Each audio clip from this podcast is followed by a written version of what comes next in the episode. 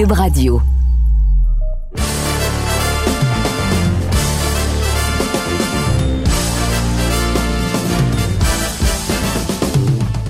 Monsieur Amber.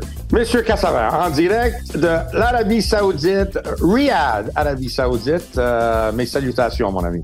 Exactement, Russ. Écoute, on fait ça à un moment un peu différent. Habituellement, on enregistre le balado le soir. Là, pour toi, il est en fin de journée, début le matin, ici à Montréal, pour une grosse semaine d'un événement de boxe quand même assez historique, boxe avec un peu un astérix quand on regarde peut-être euh, le combat principal, la finale de la carte. Mais Ceci étant dit, c'est pas. Moi, je veux juste clarifier tout de suite quelque chose avant de commencer le balado.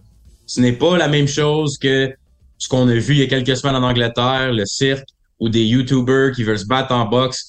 Là, ici, on a un peu quelque chose en parallèle avec McGregor Mayweather, combattant champion de la UFC, qui vient se battre dans le monde de la boxe. Donc oui, négligé considérablement. C'est pas Fury ou Sick, mais au moins c'est quand même beaucoup plus crédible que des novices qui font juste se battre dans le monde de la boxe. Ça, c'est la fin de ma parenthèse d'ouverture.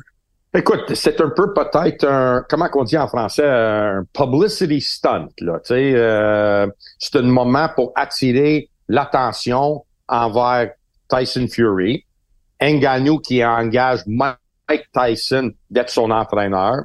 Fait que tu as beaucoup de célébrités qui sont ici, qui entourent cet événement. Donc, tout le monde veut les parler. Euh, hier, j'ai, vu, j'ai vu un discours de, de Tyson Fury qui parlait de comme quoi qui était nommé après euh, Mike Tyson. Puis là, Mike Tyson va travailler dans l'autre coin. Puis regarde, c'est incroyable.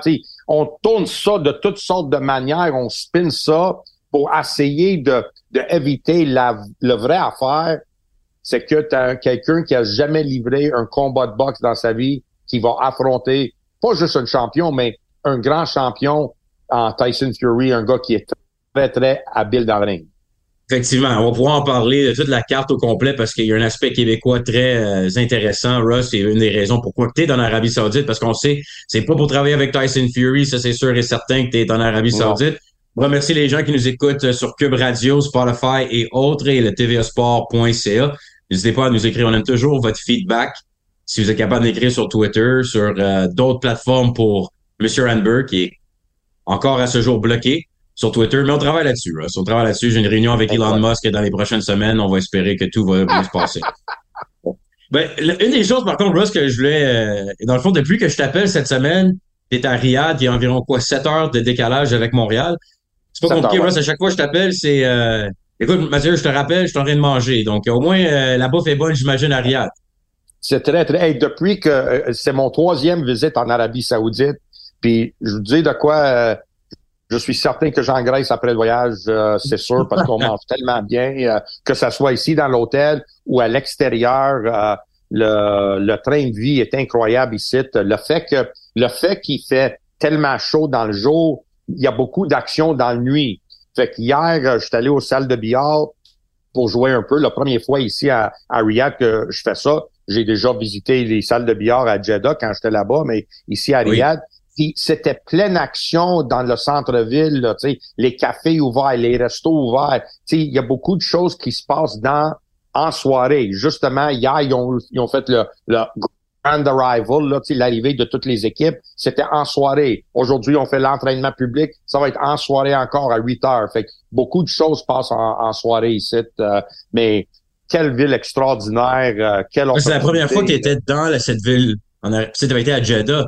Donc là, tu es impressionné par euh, l'infrastructure et l'organisation? Ah, incroyable, incroyable, man. Euh, euh, tu roules sur l'autoroute, il n'y a pas une craque dans la rue, man. C'est, c'est tout est propre, clean, clean, clean. Là, c'est, c'est incroyable. C'est quelque chose que on, pense pas de voir, mais c'est là, je sais pourquoi tout le monde veut venir dans, dans ce secteur du monde. il est vraiment de la beauté.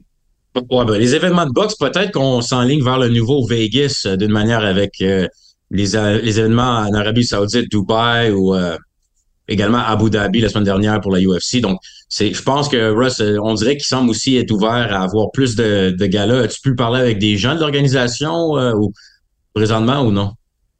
j'ai parlé à les gens de Top Rank, que autres sont impressionnés d'être ici. J'ai réussi à jaser avec quelqu'un aujourd'hui de ESPN, mon ami de ESPN, euh, qui était à Houston la semaine passée pour le deux, deux semaines pour le combat de Janebek.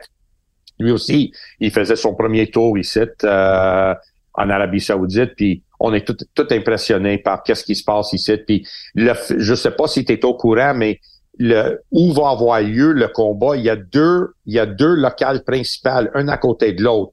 Toute le sous-carte va se dérouler dans une building, incluant euh, Simon Keane et Makhmoudov dans une building. Et pour le combat final, c'est un autre building qu'ils ont construit exclusivement pour le combat final. Et c'est une arène, Matt, que, a deux mois, il n'y avait rien que de sable, là. Il n'y avait rien. C'est deux, deux arénas pour, euh, un pour la carte et un pour la carte principale. Oui. Le carte principale, c'est quasiment, mais malgré il y a des étiquettes qui sont en vente pour ça, euh, c'est, c'est première priorité, c'est les invités spéciaux et le prince. C'est son un genre de party privé pour lui, si tu veux. Puis, euh, euh, comme je te dis, il y a deux mois, il y avait que du sable là-bas.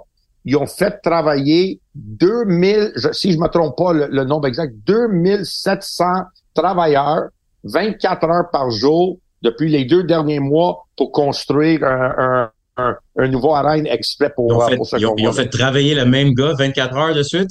Ben, je pense, je pense pas que c'est le même gars, mais.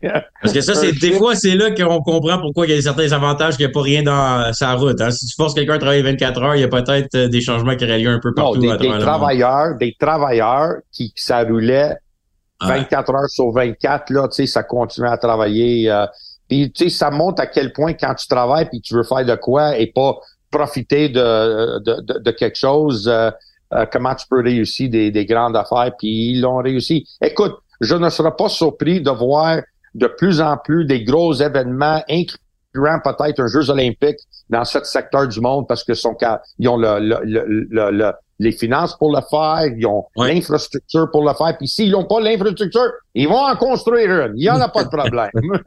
Il n'y en a pas de problème.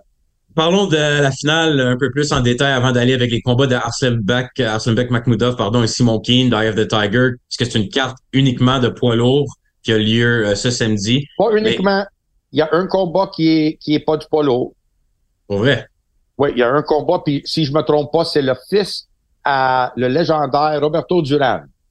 Un autre exemple de amener des gens de tête d'affiche, de tourner ça pour avoir la, la publicité. Euh, le fils de Roberto Duran euh, va boxer ici. Ben intéressant parce que dans le fond, Top Rank, eux, le volet avec Frank Warren et Queensbury, ils ont annoncé beaucoup de le fait que c'est plusieurs combats de poids lourds. Euh, c'est tout des poids lourds. Ouais, ouais donc là, quand on arrive avec Fury et Ngannou. Bon, là, ton chum Tyson Fury, l'as-tu croisé cette semaine, Russ? Non. Jusqu'à présent?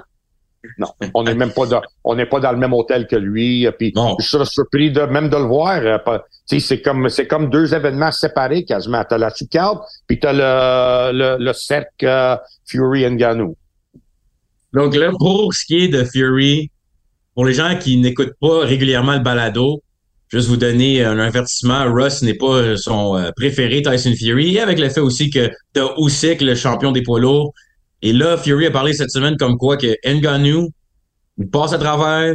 Tout le monde pense que ça va être un combat facile. Est-ce que Fury va décider peut-être même de donner des faveurs à Ngannou? Il y a toujours eu le débat que Mayweather a laissé des rounds passer face à McGregor pour le faire bien paraître. Fury va-tu faire la même chose ou va-tu décider d'arrêter ça en partant? Je pense que tu es d'accord, premièrement, que Ngannou a, a pas de chance contre Fury.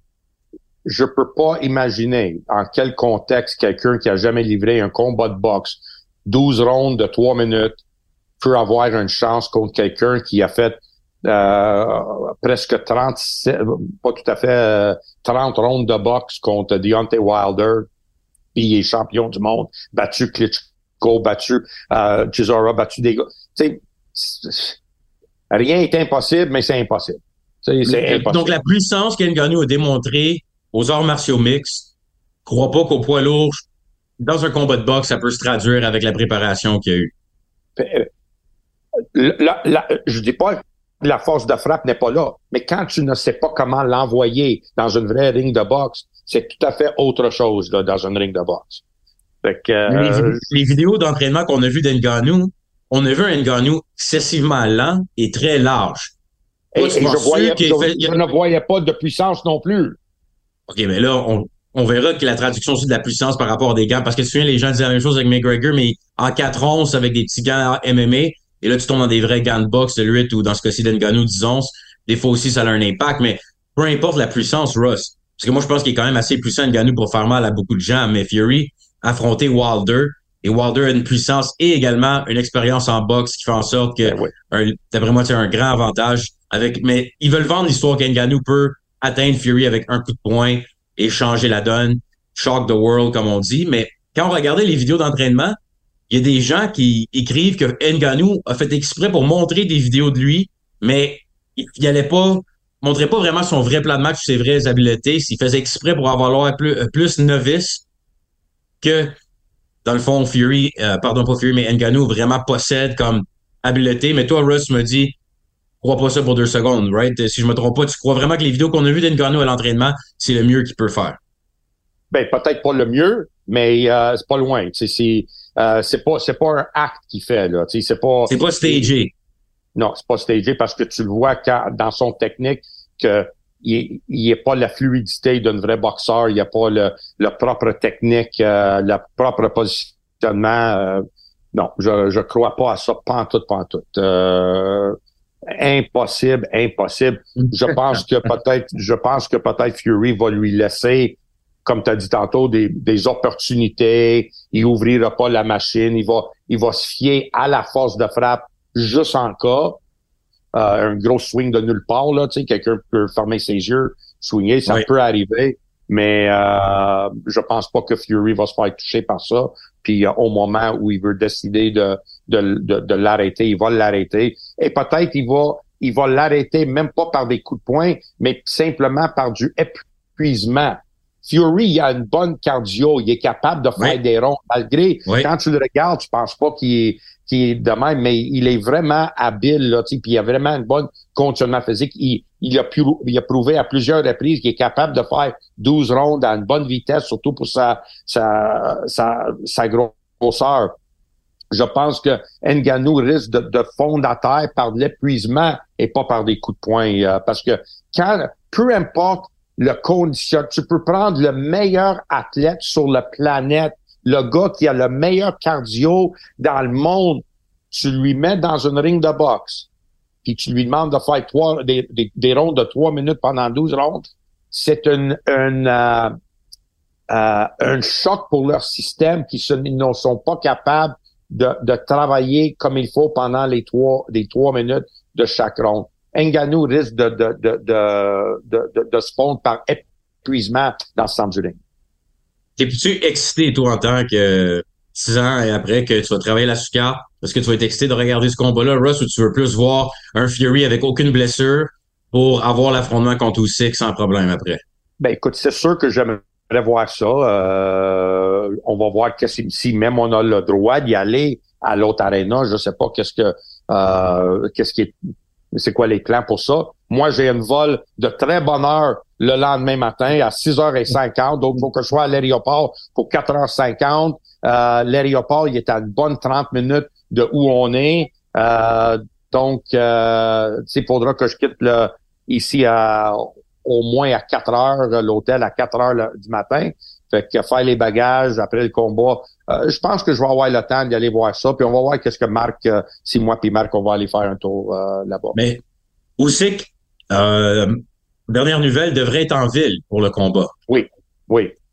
Est-ce que tu penses encore que Usyk Fury, premièrement, toi, tu n'as jamais pensé que Usyk Fury aurait lieu en raison de Fury parle beaucoup, mais ne signerait pas le contrat.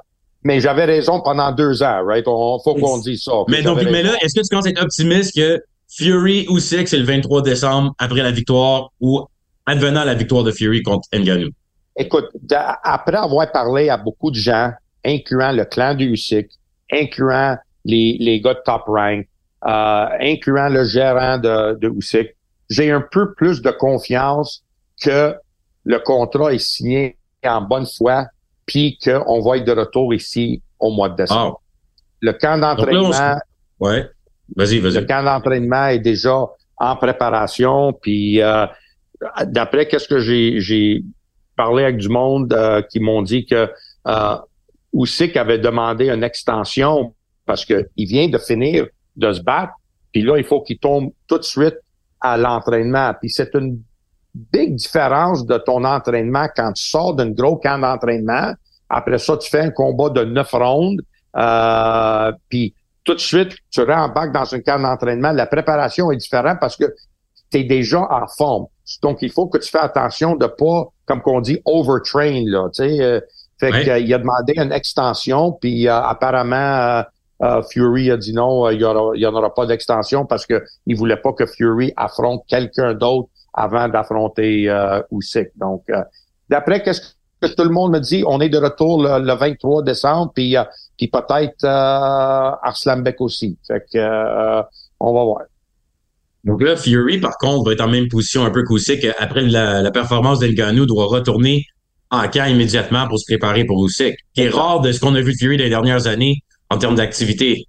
Oui, sauf que la différence avec Fury, c'est que je ne suis pas convaincu que euh, Fury a fait un gros camp d'entraînement, je, je pense. Puis c'est juste une, une, théorie que j'ai. Je n'ai aucune preuve de ça.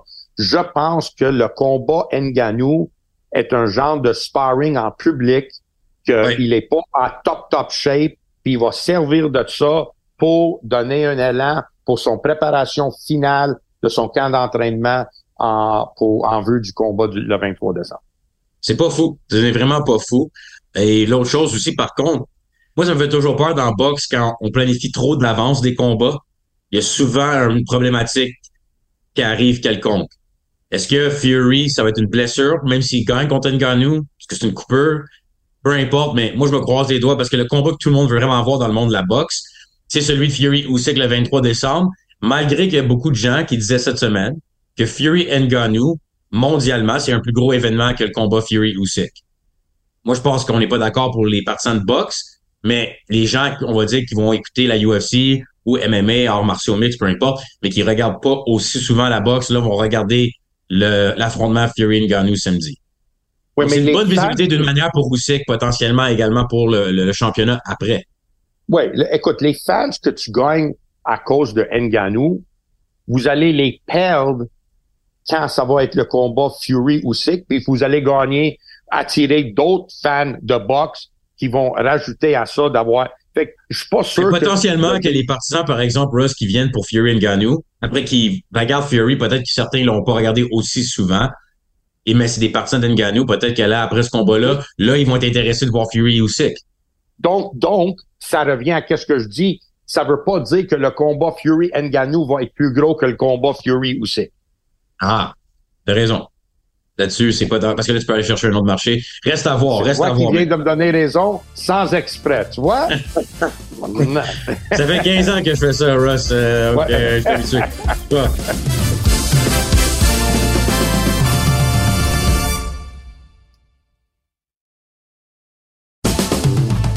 Quand on regarde la volée sous carte, il y a quelque chose d'important aussi à préciser. En date d'aujourd'hui, on est mercredi pour nous, le, le temps qu'on enregistre le balado.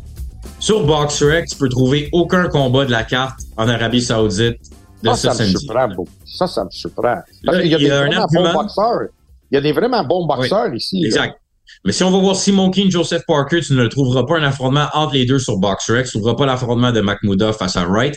Donc là, tu es dans une position que on avait confusion. Dan Rayfield, ce matin même, parlait du fait qu'il n'y a pas de officielle réponse par rapport à qui sanctionne ce gars-là. Mais moi, j'ai parlé même à l'avocat d'Eye the Tiger, des boxeurs Anthony euh, Rudman, et lui me disait que dans les contrats, c'est clair que c'est le British Boxing Board of Control qui est la commission pour tous ces combats. Parce que Fury Ngannou, tu peux avoir un astérix si tu veux, mais on s'entend que des combats comme Keen Parker et le reste de la carte, c'est des vrais combats qui devraient être sanctionnés. Donc moi, je pense que je m'attends à voir BoxRec mettre les résultats la semaine prochaine après le combat, mais pas nécessairement en date de l'événement. OK, laisse-moi vous clarifier, laisse-moi vous clarifier quelque chose. Deux choses de très importantes. Premièrement, le British Boxing Board of Control n'est pas un organisme gouvernemental qui euh, euh, euh, gère la boxe professionnelle. Deuxièmement, ils n'ont aucune autorité sur un autre territoire que Angleterre, puis même en Angleterre, ils sont pas le le le, le comment ça, l'organisme qui gère la boxe professionnelle. C'est juste un organisme qui qui fait depuis longtemps, qui sont là, c'est un groupe privé, tu viens membre d'un groupe privé.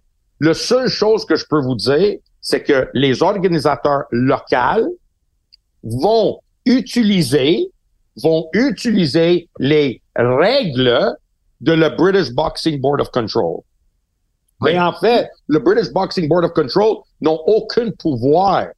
Ils vont faire des recommandations. Les organisateurs vont prendre leurs recommandations. Il va même avoir certainement des gens de la British Boxing Board of Control qui vont être ici. Mais leur impact légal, selon moi, est zéro. Tu peux pas, ils, ils, sont un club. C'est pour ça qu'ils veulent pas s'associer officiellement parce que vu qu'ils n'ont pas le contrôle, c'est le euh, ultime. Mais ceci étant dit, je pense que ça va se régler dans le, même si c'est par la suite des choses. Keen, le résultat de Keen Parker va aller vers leur fiche officielle éventuellement. Il faut, pas, il faut. Bon. Donc, ça, c'est l'aspect technique de la chose. Là, si on regarde le combat en tant que tel, Keen Parker, on a eu parlé avec Jesse Thompson, l'entraîneur de Keen, il y a quelques semaines euh, au balado.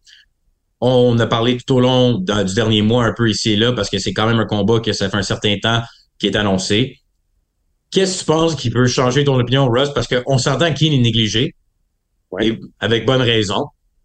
Est-ce que tu as croisé Jesse Thompson qui est en Arabie Saoudite cette ben semaine? Oui, ben je juste viens de luncher avec lui avant de, de, monter ici. Simon était là aussi. Simon, il est de très bons esprits, il rigole. Euh, il est en, train de euh, apprécier son temps ici, puis il sait, il sait qu'est-ce qui lui attend. Il est de bonne humeur, il, il a pas l'air d'être nerveux, euh, pareil comme Arslan Beck. Euh, euh, écoute, mais il est négligé. Parker, c'est un gros favori, par quelqu'un qui a fait partie de l'élite mondiale depuis plusieurs années. Euh, puis, contrairement à King ou à peut-être un, un, différent opposition, opponent de King, c'est que il est un bon technicien dans le ring. Il est capable de boxer. Il est capable d'utiliser le sweet science, comme qu'on dit, la science de la boxe, pour causer des problèmes euh, à, à, Simon King. Il est euh, Parker, il est vraiment un boxeur talentueux. Puis je dis le mot boxeur talentueux. Mais tu qui a battu Joseph Parker, Ross? Joe Joyce. Oui. Et Joe Joyce. Quand ça? Il y a quelques années, Joe Joyce avait battu Joseph Parker. Non? T'étais ah ouais. en train de me faire me douter ou toi, tu t'en souviens plus? Je me souviens même pas, non. Ça me surprend. de, pas, okay, ben, je vais revérifier pour être sûr que, à cause que c'est le matin puis je dis pas n'importe quoi, là, parce que là, tu me fais douter, okay. mais je suis Écoute, je, je, je, Exactement. Joe Joyce, exact. Joe Joyce avait gagné par knockout le 24 septembre 2022 face à Joseph Parker. Et Joe Joyce, depuis ce temps-là, a eu quand même quelques défaites. Et moi, je pense une chose avec Joseph Parker, la seule façon que Keane peut potentiellement jouer le trouble fait, c'est qu'il doit être agressif en partant. S'il tente de gagner un match de boxe contre Joseph Parker, ferme les livres et même tu de mal paraître. Mais si Keane, qui est quand même très puissant, décide de foncer vers Parker pour un peu le surprendre, là, je pense qu'on a le potentiel de voir quelque chose arriver parce que Parker a de la misère contre des gros cogneurs qui veulent se battre. Il préfère la boxe. Pour plusieurs. Donc, si Joe Joyce est, il est, capable de, de, perdre Parker par le menton, il est ébranlable. Ceci étant dit, c'est quand même une marche très haute pour Keane d'aller d'un Eric Molina, qui est en fin de carrière, à Joseph Parker, qui veut être en position de retourner se battre en championnat du monde. Mais, vas-y, Russ. Mais, mais je pas, si tu m'aurais demandé, hey Russ, qui tu choisis entre Joe Joyce puis euh, Parker, sans aucune hésitation, j'aurais pris Joe Joyce, euh, Parker. Ben, écoute, tu de faire des recherches. Regarde YouTube après, tu regarderas le combat. Joe Joyce a fait mal à Parker puis il a gagné par knockout. Ça, Mais après, ça a bien, bien été pour Joe Joyce. Comment ça a été jusque-là? Euh... Ben, Parker quand même boxé bien. C'était un bon combat entre les deux, mais c'est devenu une guerre et Parker, c'est sa seule défaite par knockout. Il a deux victoires depuis face à des adversaires moins impressionnants. Mais euh, Parker perdait sur les trois quarts des juges au moment de l'arrêt d'arbitre également. Donc, écoute, wow. C'est, c'est quelque chose. Ça donne plus d'espoir à Simon, ça. Et écoute, celle-là, Russ, qui est plus négligé entre Keane contre Parker et euh, Nganou contre Fury? Moi, je dirais que Nganou, il est, il, Fury est plus largement favori contre Ngannou que Parker contre. Et, c'est ça, officiellement, Simon Keane est négligé à 6 pour 1 face à Joseph Parker, Ngannou 9 pour 1. Mais l'homme que tu travailles avec ce week-end, Aslambek Makhmoudov face à Junior Wright, Makhmoudov est favori à 16 pour 1 contre son adversaire. Donc, on s'entend pour dire que Makhmoudov, c'est... Écoute, je veux pas dire que c'est une victoire assurée parce qu'il n'y a jamais rien d'assuré, mais il est surtout là à Makhmoudov pour ouvrir une vedette potentielle dans ce marché d'Arabie Saoudite. Et voici le gros cogneur poids lourd et on lui donne quelqu'un qui va pas amener beaucoup d'adversité devant lui samedi.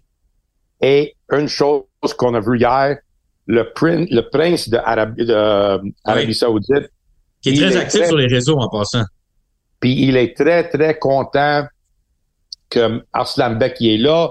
Il l'aime, puis il a dit à Arslan Beck, il y avait un échange hier, Arslan Beck nous comptait ça au, Grand Arrival, que Bob Arum a dit à Arslan Beck, prochain combat, on va te faire boxer à Montréal, tu sais, c'est loin pour toi de voyager ici. Puis le prince est venu interrompre, puis il dit, il va être ici le 23. Il va, on va l'avoir ici le 23. Avec les autres sont impressionnés par le colosse qui est Arslanbek. La rumeur, euh, on peut pas se le cacher, c'est le gagnant de Parker Keane va affronter Makhmoudov le 23 décembre. C'est la rumeur, mais reste à voir. Reste à voir, OK, parfait. Donc, euh, tu, tu parlais avec Marc, euh, l'entraîneur de Makhmoudov, ou quelqu'un par rapport à, on parle de ben stratégie? non, non, pas vraiment. on n'a pas vraiment parlé de ça. Ça, ça va se parler peut-être aujourd'hui avec à, l'entraînement public. Euh, on va voir, mais tu sais, avec Arslanbek, c'est pas difficile euh, à, connaître son stratégie. Euh, c'est toujours la même. Il faisait, quand il est l'entraînement média à Montréal la semaine dernière avant d'aller en Arabie Saoudite, il y a un entraînement média également à Riyad, comme tu mentionnais, Russ plus tard, mais Mahmoudov, il dit, I look to destroy, destroy. Donc, c'est euh, destruction pour Makhmoudov quand la cloche sonne. Et ce que j'aime souvent, moi, j'étais là à Shawinigan comme analyste, mais tu étais dans le coin avec Marc quand Makhmoudov a affronté, je pense que c'était Michael Wallish. Euh, tu sais, OK, Makhmoudov, sort, jab, let's go. Ça part, boum, ça swing. Bang, bang, swing partout. même chose à Toledo, même chose quand on était à Toledo. Mais écoute, à date, son stratégie marche très bien. Il euh, y a personne qui a réussi à s'en sortir de ça. Puis, euh, euh, je pense qu'il va continuer à faire ça. Il est tellement massif, tellement fort, euh, il cogne tellement. Euh, euh, il est large, oui. ça va prendre toute une boxeur pour être capable de, de gérer ce genre de monstre qui est en avant de toi, qui veut. Il, est prêt à prendre des coups puis à, il est prêt à prendre un coup pour en donner trois. Que il, est un difficile adversaire pour n'importe quel poids lourd. As-tu, à date, dans la carrière de Makhmoudov, est-ce que tu as dû appliquer il n'y a pas eu de coupure ou rien comme ça non plus. Hein, un peu dans le coin euh, par rapport à. Pourquoi tu nous demandes une question de même la veille d'un combat? pas la veille, il reste quelques jours. C'est quoi, là, je suis en train de te jinx, là, un peu comme un blanchissage, oui, un gardien de but? Jinx, c'est ça! Écoute, on verra, mais le pauvre Junior Wright, euh, ça va prendre, c'est tout un, revirement de situation pour lui de, de, battre euh, le grand favori Makhmoudov qui sent, comme tu mentionnais, un peu chez lui, un ben habitué de l'Arabie Saoudite. Ben oui, ben oui. Ben en terminant, Russ, euh, par rapport euh, avec l'événement de ce week-end qui s'en vient, il y avait une. Euh, quelqu'un m'a même mentionné ceci, le ton chum Tyson Fury qui est en finale contre Ngannou. Est-ce que tu sais que Tyson Fury a fait ses débuts professionnels sur quelle carte? Oui. Oh, tu connais la réponse. Écoute, des affaires de vieux date, je sais, mais c'est pas de me tromper avec des choses de même. Bon, pour les partisans qui nous écoutent, Russ, peux-tu dévoiler la réponse? Il a fait ses débuts professionnels la même soirée que Jean-Pascal et Carl Froch qui ont livré le combat de l'année à, Royaume-Uni. Euh, je ne me souviens pas exactement en quelle année que c'était. 2008. Combien? En 2008. 2008. Ça va faire 15 ans. 2008. C'est incroyable, ça, même que je vieillis de 15 ans de ça. Mais oui, il était là, le grand Tyson Fury. Il était avec, à l'époque, il était avec le promoteur Mick Hennessy, un, très gentil monsieur. Euh, puis euh, il y a finalement, c'était durant cette époque-là que Matchroom prenait contrôle de la boxe, puis euh, eux autres, ils ont signé un contrat d'exclusivité avec Sky Sports. Puis à fur et à mesure, tous les boxeurs, ils ont quitté leurs promoteurs un après l'autre parce que ils n'étaient pas capables d'avoir des dates de télévision. Puis euh, je sais pas comment ça s'est échappé. Je pense il y a, il y a sûrement un, bon histoire à ça, mais il y avait un moment donné que Fury puis Matchroom, ils étaient en, en discussion pour signer. Puis il y a quelque chose qui est arrivé que euh, Eddie Hearn ne croyait pas en qu'est-ce que Fury disait, puis finalement, ils ne sont jamais signés. Euh, et c'est comme ça qu'il s'est retrouvé avec euh, Warren. Warren qui fait amener au top rank. Le gâteau, il est vraiment la tarte est vraiment divisée avec avec Fury. Il y a beaucoup de gens qui ont un doigt dans la tarte dans la carrière de, Fury. Mais cette soirée-là, on n'aurait pas pensé, parce que je me souviens quand Pascal et Carl Froch se sont affrontés pour un, titre vacant de mémoire, c'était pas euh, deux gros noms. Carl Froch est rendu un Hall of Famer, temple à renommée, gens avec la carrière qu'il a connue. Personne envisageait, c'est devenu un excellent combat. Et même quand on regarde les noms sur la carte, c'était comme une carte historique, mais avec du recul.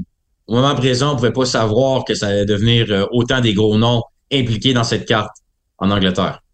Ouais. Puis, euh, Écoute, c'est. Pascal Froch, c'est un des bons combats, Russ, non? De, de, de la carrière, comme ben, sous-estimé quand on regarde ça? Ouais.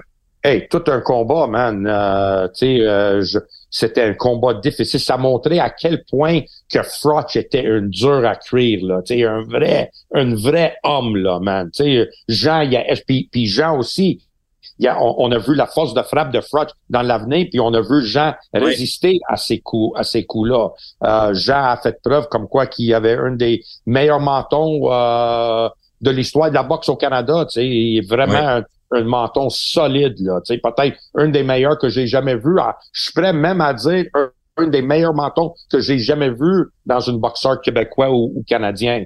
Euh, puis tu vois, 15 ans plus tard, le carrière que les deux ont fait, comme tu dis, Frotch, euh, champion du monde à plusieurs reprises, euh, euh membre de la des grandes victoires contre des grands boxeurs. Et Jean, on a vu la carrière que lui a faite, peut-être une des plus grandes carrières de boxeurs canadiennes de l'histoire de la boxe au Canada, c'est sûr. Bon, M. Renber, est-ce que tu as quelque chose, mot de la fin pour la soirée? Est-ce que qu'est-ce qui est sur l'agenda, le menu ce soir du buffet? on je sais pas, mais on vient de manger du, euh, il y, a, un repas international, un buffet international en bas, puis euh, euh, un, un, agneau à curry, curry, comment tu, curry, curry de lamb, comment tu dis en français? Je pense qu'une fois semaine minimum au balado, tu me demandes des traductions comme si j'étais Google et c'est déjà assez compliqué pour moi de traduire. Cassavant! Cassavant. Euh, Cassavant. OK? En tout cas, c'est, ben, ben, oh, en tout cas, c'était super bon. Puis, c'est pas une tasse de café que j'ai ici. C'est du pomegranate juice. Oui, du jus euh, pomegranate. Tu vois, t'es capable, là, tu le sais, hein? Si j'aurais dit, comment tu dis pomegranate en français, Cassavant? répondu. C'est ça, sous pression, euh, c'est ça le problème, Il Faut que tu me laisses euh, par moi-même euh, deviner la traduction. Sinon, Martine Vallière qui nous, envoie souvent des traductions. Après post balado, elle m'envoie. Voici, c'était la traduction que Russ cherchait. Oui, exact. non, mais c'était très, très bon aujourd'hui. Puis là, j'ai le, chef il est venu me voir un matin. Parce que oh, moi, tu sais que je fais des amis avec le chef en premier. Ça, c'est oui, parce que le menu n'est pas nécessaire quand Russ va à un restaurant, pas besoin de menu. Oui, puis euh, il dit, est-ce que tu aimes ça? J'ai dit, mon ami, on vient ici en Arabie Saoudite, puis il n'y en a aucun repas arabe sur la table. Il n'y a rien, c'est tout du... Il dit, tu veux ça? Ben, j'ai dit, ben oui, c'est sûr. Il dit, OK, demain, je m'en occupe. OK, parfait. on va voir qu'est-ce qu'on va voir sur le menu demain. J'espère que c'est-tu Eye of the Tiger qui va avoir la facture de, ton repas spécial. Mais non, mais non, mais non, c'est tout inclus. Euh, tout le monde rentre là-dedans, tout le monde mange ah comme qu'ils veulent. Euh, non, Écoute, euh, ça, ça, a l'air de bien aller euh, à Riyad. Russ, et un mot de la fin de, de, mon côté. J'aimerais saluer premièrement l'équipe canadienne aux Jeux panaméricains, Panam Games. Euh, date présentement des très bons résultats par rapport à ce qu'on a vu historiquement. Je sais que Vincent Nauclair et le reste de l'équipe travaillent très fort pour améliorer, améliorer le rendement international de nos athlètes canadiens. Donc, plusieurs ont bien performé, plusieurs, là, c'est encore dans une position même de se qualifier en demi-finale ou en finale des tournois. Donc, on salue le travail des euh, boxeurs amateurs canadiens et la relève. Es-tu capable de me dire, je sais que, je sais que Wyatt Sanford a battu le Cubain. Oui. c'était solide. Il y a quoi d'autre? Euh, quelle autre performance des, des, des gars là-bas? Ben, écoute, euh, il y a des victoires de même Junior Petanqui. Il y a des victoires de Tamara Thibault. On a d'autres victoires également de d'autres boxeuses féminines. Il y a eu des performances, même si c'était des défaites, des défaites serrées. je pense que je pense même à un Kevin Beausejour. Donc, il y a plusieurs quand même bonne performance. Mais là, au moment que les gens vont nous écouter, les résultats vont peut-être avoir changé avec le décalage. Donc, je ne veux pas trop m'aventurer. Mais oui, Wyatt, c'était la grosse victoire face aux Cubains.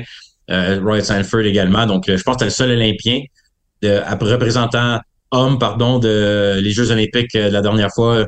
Donc là, peut-être qu'on va pouvoir qualifier plus de compétiteurs, mais je pense même Cédric Bologny, ça a bien été pour lui. Donc, il y a quand même plusieurs résultats positifs.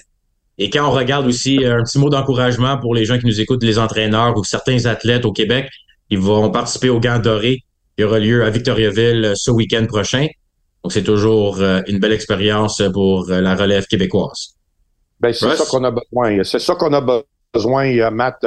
Je vous l'avais dit souvent, on, a, on a tellement des gens qui pratiquent la boxe, qui font ça pour un conditionnement physique, mais on est sur une baisse dans les gymnases de les, les athlètes qui veulent faire de la boxe. Puis si on veut avoir la continuité puis de continuer à performer sur la scène professionnelle de qu'est-ce qu'on voit puis avoir une chance à des titres mondiaux puis de participer puis surtout maintenant dans cette époque-là où tu as quatre titres majeurs tu peux aller chercher une des quatre là tu as, quatre fois plus d'opportunités que tu avais auparavant d'aller chercher un titre mondial ça nous prend des boxeurs dans le gym et ça nous prend des boxeurs compétitifs, pas juste qui font ça pour se garder en forme. là. Euh, et c'est ça qu'on a besoin. Et on a besoin que le programme de boxe amateur au Canada, au Québec, partout, il faut que ça continue à développer non seulement des entraîneurs, mais des boxeurs. Il faut qu'on fait tout pour recruter des boxeurs puis performer et, et avoir des compétitions pour que ces boxeurs puissent se développer, pour rester avec les pays, les pays dans le monde que eux ils supportent beaucoup la boxe amateur. Bien dit, Russ. Donc, euh, passe une belle semaine à Riyad. On va se parler la semaine prochaine. De retour à Montréal, je crois, pour une semaine au moins. Oui, au moins. Puis euh, j'ai hâte de retourner aux salles de billard à soir. J'ai fait quelques amis là-bas, fait que j'ai hâte de retourner euh, à soir. Bon snooker et bon pool, bon balado tout le monde, bonne semaine et on se, on remercie encore les de nous écouter au balado le dernier round. Salam alaikum!